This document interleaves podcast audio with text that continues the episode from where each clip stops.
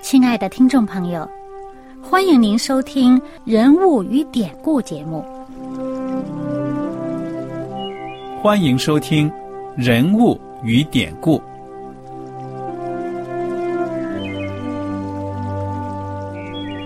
听众朋友们，当你读圣经的时候，不知道有没有过这样的想法？生活在几千年前的圣经人物。与我们这生活在二十一世纪的人有什么相关吗？那些古时候缔造了历史的伟人们，只是些令我们感叹而望尘莫及的对象吗？那些败坏了品德的小人和有负圣托的失败者，难道只是为了让我们嗤之以鼻吗？在这个人物与典故的节目里。我和小燕将与大家一起，通过圣经中的人物和他们的事迹，看看我们能从他们的故事中得到哪些启发，以便用正确的态度来对待我们每天所面对的生活和挑战，共同奔走天国的旅程。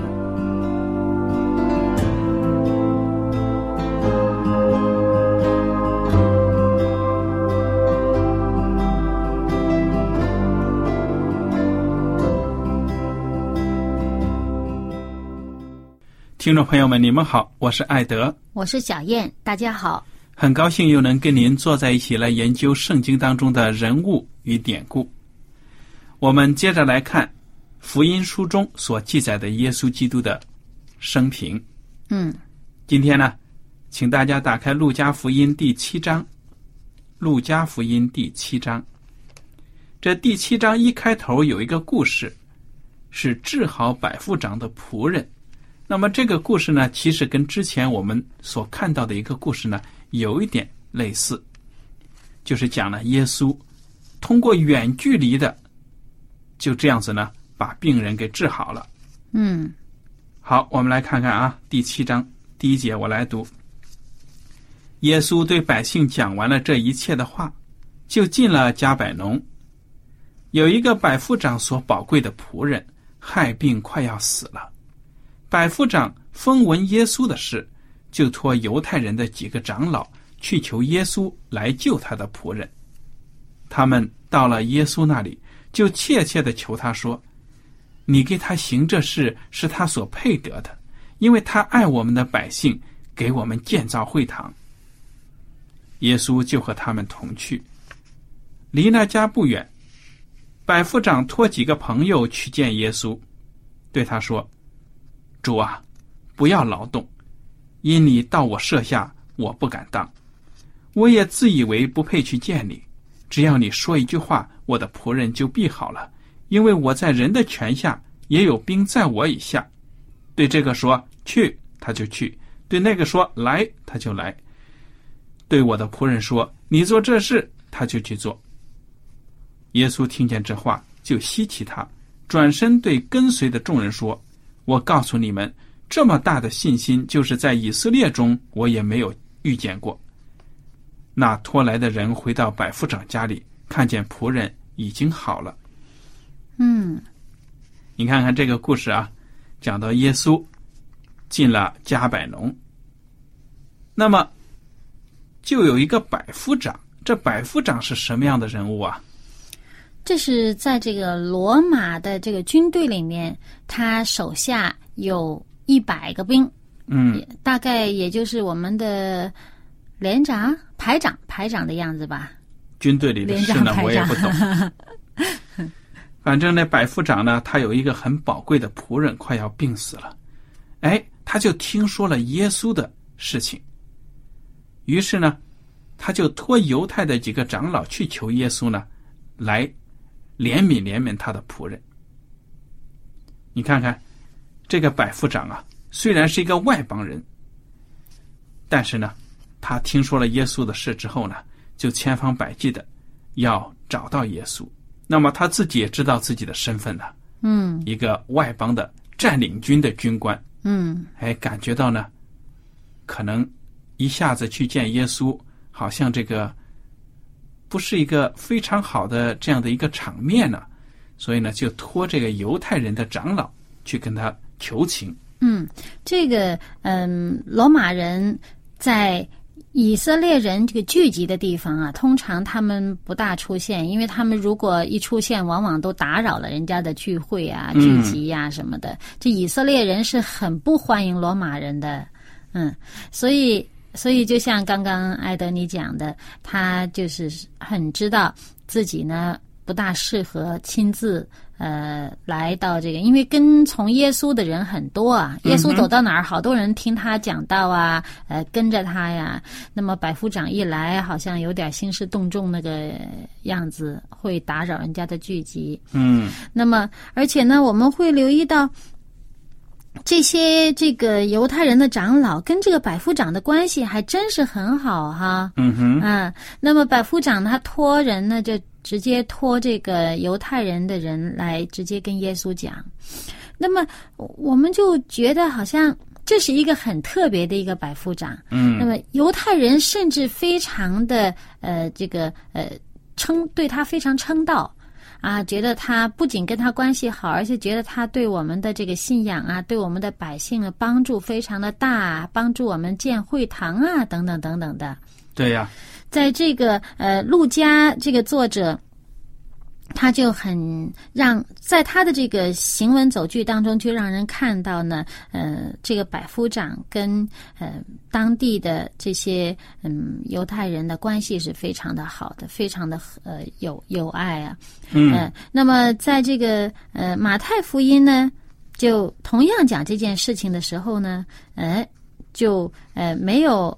没有讲这个假以人手啊。嗯，在路加福音里面是呃百夫长自己说，我自己都觉得不配见你，所以他没有来，他托人，他托这个犹太的长老来。那么在这个呃马太福音呢，有人就会觉得，哎，奇怪呀，这个地方好像讲的不大一样哈，因为马太福音那里呢就讲到。百夫长他自己去求耶稣了，嗯哼，啊，那么其实呢，我们如果从这个不同角度上看呢，呃，马太福音它是一个写给犹太人的，这样这个读者的对象是给犹太人呢，他在那里面呢更强调的呢是这个人的信心。耶稣后来就对他说啊，就是因为你的这个信呢，照着你的。信给你成就了。嗯，那么我们看到呢，有点滑稽的，你知道吗？嗯，这些犹太的长老呢，来到耶稣跟前呢，拼命的说这个百夫长的好话。嗯，我相信他们说的是真的。嗯，但是呢，他们的意思说，耶稣啊，你做这些事情呢，是因为这个人配，他配配成的受你这种赐福啊，你这种。行神迹，所以我们很多时候人也是这样子。哎呀，主啊，我可是为你怎么怎么过啊 啊，传福音跑来跑去啊，什么什么的，所以你赐福我好像是理所当然的啊。嗯嗯，你看看，所以他觉得好像好像这个是人赚来的。嗯哼，那那我们做什么什么什么事，上帝你就该给我怎么怎么怎么样。对呀。但是耶稣在这里表现的呢，没有跟他们任何的争辩。嗯，耶稣也很给他们面子啊。嗯，马上就跟他们去了。哎，他要去呢，这个百夫长呢，还还说不要劳动，不要到我这里来，你到我亲自到我这儿来，我不敢当啊。嗯哼，那你只要发一句话，我的仆人就一定好了。对呀。那。其实他对耶稣的信心大到呢，耶稣称许他，主要是因为他相信，只要耶稣发一句话，因为耶稣他相信耶稣是真神，嗯哼，真神说一句话就行，因为他自己的工作就是命令这个兵去做什么什么任务，执行什么什么任务，他不必自己亲自到场，那个兵也会自动的把事情做好。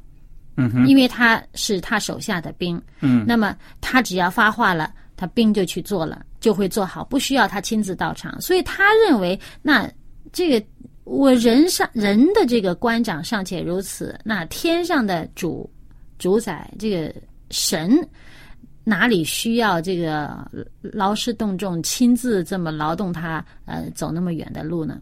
嗯，他只要发一句话，神本身不必亲自在在场，只要说一句话就已经有用了。嗯所以他这样的信心呢，就博得耶稣的非常的这个赞赏。耶稣惊奇，并不是惊奇说他所相信的，呃呃，好像呃超出理解，而是耶稣惊奇在于以色列人当中，并没有像他这么大信心的。嗯哼，嗯，对呀、他的一个外邦人的信心，呃，而且呢，他是一个这个罗马人呢，他嗯不是像以色列人耳熏目染，从小听了那么多的有关上帝的大能神迹，啊，一个他是一个罗马人，所以大家要注意这个故事啊，因为在这个圣经当中呢，有这么几个故事是耶稣赞扬外邦人的信心的。嗯大家要记住，这就是其中的一个。反而呢，本民族的那些犹太人，有的人呢对耶稣怀疑啊等等的，让耶稣非常的伤心。那么耶稣听了这个百夫长所说的，凭着信心讲出来的话呢，就说：“嗯，我告诉你们，这么大的信心，就是在以色列中我也没有遇见过。”哎，就这么一赞扬，结果呢，那个百夫长家里的这个仆人呢，病就已经好了。你看，耶稣基督呢，非常非常的欣赏这个外邦人对他的信心。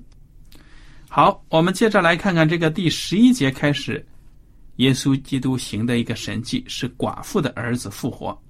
嗯十一节，过了不多时，耶稣往一座城去，这城名叫拿因。他的门徒和极多的人与他同行。将近城门，有一个死人被抬出来，这人是他母亲独生的儿子，他母亲又是寡妇。有城里的许多人同着寡妇送殡。主看见那寡妇，就怜悯他，对他说：“不要哭。”于是近前按着杠，抬的人就站住了。耶稣说：“少年人，我吩咐你起来。”那死人就坐起，并且说话。耶稣便把他交给他母亲。众人都惊奇，归荣耀与上帝说：“有大先知在我们中间兴起了。”又说：“上帝眷顾了他的百姓。”他这事的风声就传遍了犹太和周围地方。小燕，你对嗯这个故事呢、有什么分析呢？这个是一个对寡妇所做的事。嗯，这个人他没有向耶稣要求什么，嗯。他也不认识耶稣，人家正在这个失去这唯一的这个儿子的时候，正难过呢，嗯。哪里顾得上其他人呢？那他耶稣他们这一大群人经过那个地方，这城里边呢也出来一队人，这城里这一队人呢是送葬的，啊哈，本身已经是寡妇了，就是没丈夫，嗯她只有一个独生的儿子，这儿子也死了，她以后的日子怎么过？所以这个难过啊，这个心情啊，可以理解。她真是非常的难过，而且呢，在那个年代哈，呃，人死了以后，有些人呃，可能为了表达与这个呃家属同样的心情，呃，或者呢，有一些甚至是家主呃家属呢是请来帮忙的，那么他们就会哀哭啊啊、但是作为一个寡妇，想象她不会太那个什么，不会太因为他养老就靠着孩子了。对了，所以很多人同情他，很多人跟他一样的心情，所以他一出来呢，他送葬呢，整个的城里边好多好多人跟着寡妇一起送殡，嗯哼，这些人都替着寡妇难过，谁会帮他呀？但是呢，主耶稣见见到了，经过那个地方见到了，见到他就动了这个怜悯的心呢，就怜悯他，就对他说：“你不要哭。”哎，人家一般的人可能想象不到，哇，我这是难过，你叫我不要哭。但是耶稣呢，走上前，手摸那个抬棺木的这个杠子，一摸，挡住人家，就说了：“少年人，我吩咐你起来。”嗯，这个死人就坐起来了，还会讲话呢，然后就是活了，完全活了。嗯哼，就把他交给他的这个，这孩子还没有完全呃成为一个成年人，可以担当整个家庭。这还妈妈可能指望他呀，就是很快长大成人了，就已经可以啊一起生活，将来养老都靠他了。嗯嗯，那么现在呢，就是真的，他这个这个希望呢，又重新再度因为耶稣所做的这一切呢，让他这个转悲为喜了。那些人都非常的惊奇，就说：“哇，大先知在我们当中。”其实他这个想法对不对？他们这些人说这是大先知，我想也对了，对啊，因为旧约圣经当中也记载有先知使死人复活的嘛。嗯，以利亚、以利沙哈，啊都曾经使这个呃小孩子死去了的小孩子又复活了。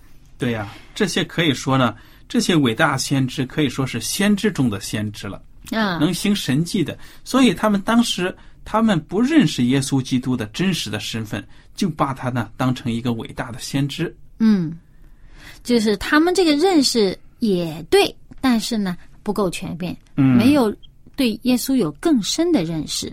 对呀、但是耶稣的门徒们在这时候呢，就是真正的认识到已经死掉的人复活了。嗯之前我们知道，呃，是呃曾经有一个人，呃，他这个孩子将近要死了，他爸爸来求耶稣医治他。那么后来又有一个这个百夫长的仆人啊，也是病得很重，要死了，那么来求耶稣呢，就是看着他们对这种对这个病者啊，对这个受苦当中的人这种呃急切希望他能够康复的这种心情，耶稣呢让他们可以啊康复了。那这次是真真正正的使死人复活啊！那么对耶稣的门徒们来讲，也是一个非常大的震撼。嗯，好，我们接着来看这个第十八节开始的。约翰的门徒把这些事都告诉约翰，他便叫了两个门徒来打发他们到主那里去，说：“那将要来的是你吗？还是我们等候别人呢？”那两个人来到耶稣那里，说：“施洗的约翰打发我们来问你，那将要来的是你吗？还是我们等候别人呢？”正当那时候，耶稣治好了许多有疾病的、受灾患的、被恶鬼附着的，又开恩叫好些瞎子能看见。耶稣回答说：“你们去把所看见、所听见的事告诉约翰，就是瞎子看见、瘸子行走、长大麻风的捷径、聋子听见、死人复活、穷人有福音传给他们。凡不因我跌倒的，就有福了。”嗯，你看，我们刚才所读的这个故事啊，说明耶稣的名声真的传遍了这个犹太地方啊。对啊，他做的不只是医治人的疾病，让人觉得他好像是个医生，而且死人都能复活了。嗯哼，哇，这这这绝对不是医生能干的事儿。这也不是一般的先知能做的，嗯所以说他是了不起的先知。对，所以他这个风声就传遍了周围的地方了。这施洗者约翰，他可不是一般的人呢、对啊，他也是伟大的先知中的一个伟大的先知。哎，那么当时呢，他是在监狱里面。嗯我们知道这个马太福音十一章，我们如果看马太福音十一章，一开始就会告诉我们了。那个时候，嗯，这个约翰呢正在监牢里面。嗯整个这个马太福音十一章，它也是讲的，这是一个平行的经文呢，也在讲这段呃同样的事情。那么，约翰他在监狱里面有门徒就告诉他了，嗯、说这个耶稣使死人复活啦，等等等等啦。嗯哼，那么，那么约翰他就心里边有一些疑惑，有一些不是怀疑吧，他是一个困惑，因为不知道耶稣，呃，因为他自己本身也是在监狱里面嘛，嗯哼，啊，那么他就问：“那么我们等待的是你吗？还是等待别人？”其实他亲自见证过耶稣基督是这个上帝的羔羊，嗯而且他见到呢天父上帝给耶稣做的见证，就是有圣灵像鸽子一样降在耶稣的身上。嗯哼，啊，而且有天上的大声音下来说：“这是我的爱子，我所喜悦的。”嗯，那么，在这个时候呢，约翰的很多门徒，由于约翰下在监牢里面，有很多的门徒已经走掉了，呃，也有很多的门徒了跟从了耶稣。那么这时候呢，还有一些呢就没有去跟从耶稣，但是也也在听耶稣讲道啊，也会留意耶稣做事情呢，那跑来跟约翰讲。那耶稣不知道为什么呢？这个约翰呢，心里边在这时候呢有一些啊、这个困惑，嗯啊、来问，就来打听，问问，想亲自从耶稣的口里听到呢，他说你是谁，嗯，还是什么？我想我们都知道这个背景啊。约翰他在监牢里面，你说人坐在监牢里面，在那暗无天日的环境里面呢，那个身心都会受到影响的，嗯，对不对呀、嗯不管你是先知也好，还是一般的人也好，嗯哇，为了传主的道，而且呢，是凭着上帝的公义去指责这个希律王的。嗯，他但是呢被西律抓了，嗯，对呀、现在坐在这个监牢里面，不知道前途如何。我想他是心情是受到一定的这种打击的，有那种抑郁的感觉，对不对啊、对，你看这个先知，像以利亚当年不是这个也有高有低呀、对呀、对，那个那时候他一个人呃对着这个异邦邪教的这些呃对抗几百个人，那么但是对抗完了得胜了之后，人家一追杀他，他自己心情也有低落的时候。嗯，那么这是很正常嗯的了。对，他就很希望听到耶稣说什么。那么这两个人就去，呃，呃，向耶稣打听了。那耶稣告诉他，告诉他们，叫他们回报，说你们看到了什么，你们说什么。那看到的这一些呢，我们来读一读这个以赛亚书的六十一章吧。以赛亚书的六十一章呢，第一、第二、第二节呢，这个地方是非常有名的呢，就是预言，呃，弥赛亚来到的时候呢，将要做什么。那么耶稣他刚刚出来传道的时候，他也在会堂里面，在自己家乡的这个会堂里面，曾经宣告、宣读过这一段。那么我相信呢，这呃，施洗约翰也是非常熟悉的。那么这个经文是这样的哈，《以赛亚书》六十一章说：“主耶和华的灵在我身上，因为耶和华用高高我，叫我传好消息给谦卑的人，差遣我医好伤心的人，报告被掳的得释放，被囚的出监牢，报告耶和华的恩年。”而且还有三十五章的，呃，里面还有这样的话说：瞎子的眼必睁开，聋子的耳必开通。那时瘸子必跳跃像鹿，哑巴的舌头也能歌唱。那么这里面呢，就讲到得耶稣基督拯救的人，得耶稣基督医治帮助的人。那么当施洗约翰他听到他的门徒所讲到，看到耶稣所做的这些事情呢？那么，就让他坚定了相信耶稣就是那弥赛亚，就是那来的弥赛亚。那个嗯耶稣所做的这些事情，就让他更加的坚信这一点。而且呢，耶稣最后呢，让约翰的门徒还给约翰带上一句话，说：“凡不因我跌倒的，就有福了。对呀、因为耶稣基督，他呢来到这个世界上，是上帝给我们每一个人呢都有同样得救的机会。你怎么看待耶稣？选择耶稣，你将来呢，究竟是得永生呢，还是永远的灭亡，就定了，就是看我们自己的选择，我们怎么样来对待耶稣。”还有耶稣那个刚刚出生的时候呢，曾经记得呃，这个有老人家迎接弥赛亚到来的这个老人家预言呐、说这个孩子将来他会使一些人兴起，也会使很多人跌倒。嗯那么就是讲到呢，在以色列人当中，会有一些人因为耶稣所做的，他们相信耶稣就是那位救主，就是上帝所赐的，他们跟从了耶稣，他们的一切的罪过啊，一切的事情都得了这个赦免，得称为上帝的儿女。但是还有一些人呢，自以为自己是啊、这个上帝的儿女的，但是却因为耶稣所做的，照明了他们心里边的一些意念呐、他们的一些黑暗的东西，证明他们实际上很多时候并不是真正的听上帝话的上帝的儿女。于是他们就等于因为耶稣呢，他们就跌倒了。所以圣经上说，耶稣的来到，耶稣所做的一切事情，他所说的一切话，会使很多人心里边的意念显露出来。究竟他自己是属于什么样的人？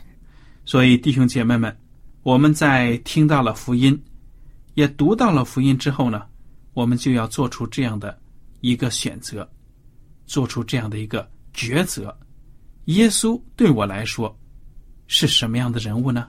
他究竟是一个伟大的老师，一个先知，还是我个人的救主呢？这个问题呢，没有任何人可以逃避的。